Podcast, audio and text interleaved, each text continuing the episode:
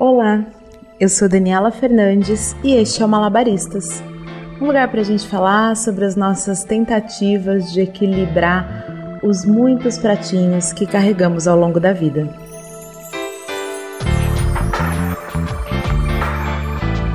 Oi, gente, tudo bem com vocês? Como vocês estão? Como passaram essa semana? Primeiro, como sempre, eu quero agradecer a sua parceria e a sua audiência. Na semana passada a gente falou um pouco sobre trabalho e propósito e eu recebi muitas mensagens e ligações de gente falando como o episódio tinha feito, tinha gerado reflexão, né? Como a gente às vezes precisa parar e olhar para as coisas e olhar para as situações. Então, muito obrigada. E se você ainda não ouviu, vai lá e ouve, tá imperdível. E não esquece de deixar o seu comentário no arroba malabaristaspodcast no Instagram. Combinado? Ô, gente, me responde uma coisa. Vocês já usaram como argumento a seguinte frase: Ah, mas eu sou assim. Se você já usou, vem comigo, que o episódio de hoje é sobre isso. Sobre as prisões que a gente cria para nós mesmos. Eu sei que pode parecer pesado a gente falar em prisão, mas se olharmos a fundo e com cuidado, é disso que se tratam as nossas certezas e verdades absolutas. São pensamentos que nos aprisionam. Eu vou te dar um exemplo. Durante muito tempo, dos meus 16 até os meus 32 anos, eu fiz escova progressiva ou seja, eu alisei o meu cabelo. E a gente está falando de 16 anos, certo? Por que, que eu fazia isso? Porque eu não gostava do meu cabelo, porque eu achava que o meu cabelo não tinha uma forma definida, porque eu achava que o meu cabelo não se encaixava nos lugares e nas turmas onde eu gostaria de estar. Ou seja, o meu cabelo, ou pelo menos a imagem que eu tinha de mim e do meu cabelo, me impediam de me misturar, me impediam de ser aceita. E talvez muito mais por mim do que pelas pessoas. Eu me aprisionava nessa ideia de que menina bonita era menina de cabelo liso. E se o meu cabelo não era liso, eu faria ele ficar liso. E por muito tempo essa ideia me pautou, até em relação a outras mulheres, sabe? Eu achava que a mulher só estava arrumada e só estava elegante se o cabelo dela tivesse liso e muito bem alinhado. Pois bem, o tempo foi passando, a gente vai amadurecendo, as coisas vão evoluindo, graças a Deus. E a gente começa a construir um novo pensamento dentro da gente. E aí um dia, depois de olhar muitas referências e de sair realmente da bolha na qual eu vivia, eu decidi que eu ia tentar assumir o meu cabelo natural. Eu fui fazendo a transição até assumir de vez os cachos. E aí, nesse processo, aquela ideia que eu tinha do cabelo liso foi evaporando. Eu comecei a construir uma nova forma de pensar. E hoje eu sou completamente apaixonada pelo meu cabelo e eu super defendo que as mulheres façam transição e que principalmente a gente não tenha um tipo ideal, mas que a gente tenha o tipo de cada uma, de cada cabelo, de cada personalidade, que cada mulher se assuma da maneira em que ela se sinta mais confortável, né? E gente, esse exemplo, ele vale para coisas físicas, como é o cabelo, mas ele vale também para coisas emocionais e psicológicas. Quantas vezes a gente se comporta de uma forma ou a gente tem determinada reação porque, ah, eu não faria diferente. Ah, não, se eu fizer diferente disso, não sou eu. Imagina. E a gente brinca com isso. Ah, não, mas olha, se, não seria essa pessoa se não fosse assim. Como se houvesse um comportamento padrão obrigatório, carimbado em cada pessoa. É disso que eu tô falando quando eu falo de prisão, entende?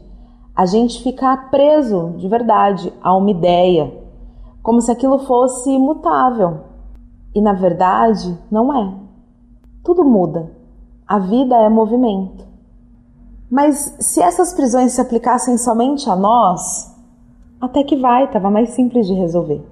Porém, a gente aplica isso a todo o resto. A gente julga e condena as pessoas baseados somente na ideia do que a gente tem sobre alguma coisa, naquela ideia que está ali formada na nossa cabeça e a gente não questiona, a gente só reproduz. E tem até um episódio aqui no Balabaristas que eu já falei sobre isso, sobre julgamento, né? E a questão toda é por que, que a gente se comporta assim? Se a nossa mente é tão perfeita e capaz de criar coisas maravilhosas, se a gente consegue imaginar, se a gente consegue, por exemplo, desenhar na nossa cabeça um cenário e se transportar para um lugar de uma cena de um filme ou de um capítulo de um livro, por que, que quando se trata da vida real, dos nossos próprios pensamentos, a gente se apega a isso e não se permite sair dali. A gente fica reproduzindo comportamento, sentimento, emoção, sem questionar, sem sentir de verdade. Talvez você já tenha ouvido falar em crenças limitantes.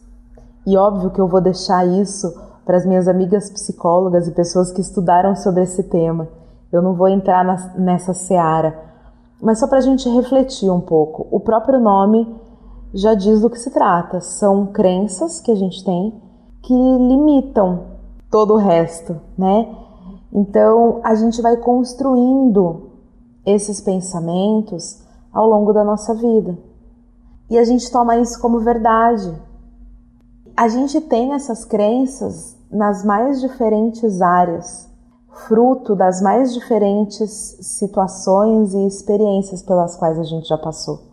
Então a gente tem o nosso convívio social, a nossa família, as nossas experiências, os nossos traumas, as nossas dores. E tudo isso vai botando um tijolinho nessas crenças limitantes. E aí essas crenças nos impedem de um monte de coisa.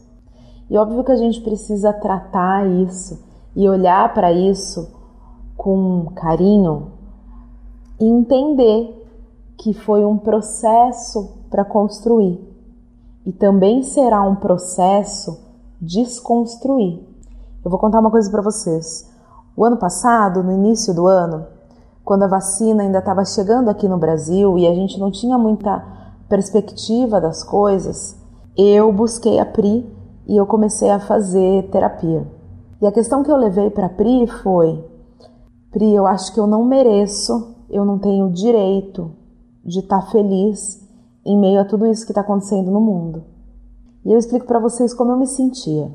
Por um lado, eu estava super feliz e super grata e me sentindo absolutamente privilegiada pela minha saúde, pela saúde da minha família, das pessoas que eu amo, porque eu não tinha perdido ninguém próximo, porque estava tudo bem.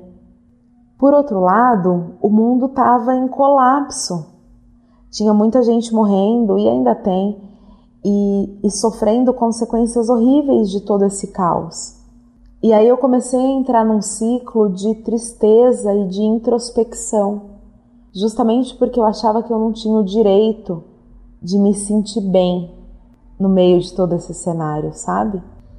E aí vocês percebem como a gente cria as coisas? E cara, se a gente tem capacidade de criar coisas ruins, a gente também tem capacidade de criar coisas boas. E foi o que eu acabei de dizer. Eu sei que não é simples, eu sei que é um processo, mas eu acho que o grande rolê de tudo isso é a gente começar a questionar algumas coisas, a gente sair desse pensamento automático, dessa reação que é quase instintiva e começar a olhar para todos os nossos processos com mais gentileza. E seja lá o que for, se você não gosta do seu nariz, se você tem alguma coisa que você não aceita no seu corpo, se você acha que homem nenhum presta, se você acha que as pessoas se aproximam de você só por interesse, se você tem uma relação ruim com dinheiro, se você não consegue se achar bonita. Enfim, Percebem como são várias as prisões que a gente vai criando e a gente vai acessando tudo isso ao longo da nossa vida? E se a gente começar a de fato olhar para tudo isso e se perguntar por quê? Pô, por que, que eu tenho uma relação ruim com dinheiro? Por que, que eu acho que eu não mereço ganhar muito dinheiro? Se a gente de repente começasse a acolher essa prisão, entender que ela existe e dissolver essas amarras. Muitas vezes a gente se encontra nessa prisão e a gente entende que ela existe, mas o cadeado está aberto. A gente só está ali porque a gente sempre esteve ali. E de repente tudo que a gente precisa fazer é sair e começar a dissolver tudo isso. Pesquisando um pouco e, e lendo algumas coisas e conversando com algumas pessoas sobre esse tema, eu encontrei uma frase que em alguns lugares ela está atribuída a Rubem Alves e em alguns lugares ela está atribuída a Dostoiévski. Mas mais importante é o que ela diz, que é assim: Somos assim. Sonhamos o voo, mas tememos a altura. Para voar é preciso ter coragem de enfrentar o terror do vazio, porque é só no vazio que o voo acontece. O vazio é o espaço da liberdade, é a ausência de certezas. Mas é isso que tememos, não ter certezas. Por isso, trocamos o voo por gaiolas. As gaiolas são o lugar onde as certezas moram. Incrível, né? Então, meus amores, o convite que eu faço para vocês hoje é que tal se libertar dessas prisões que nos limitam? Que tal reconhecer a existência delas? Que bom viver como é bom sonhar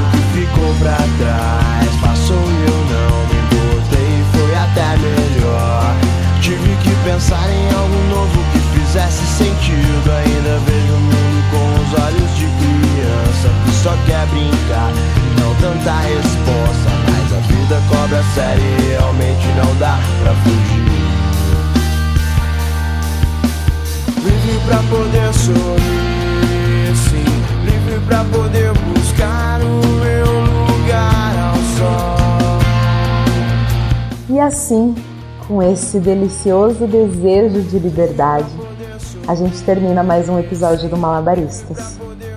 E mais uma vez eu agradeço você e eu agradeço a sua companhia e a sua audiência.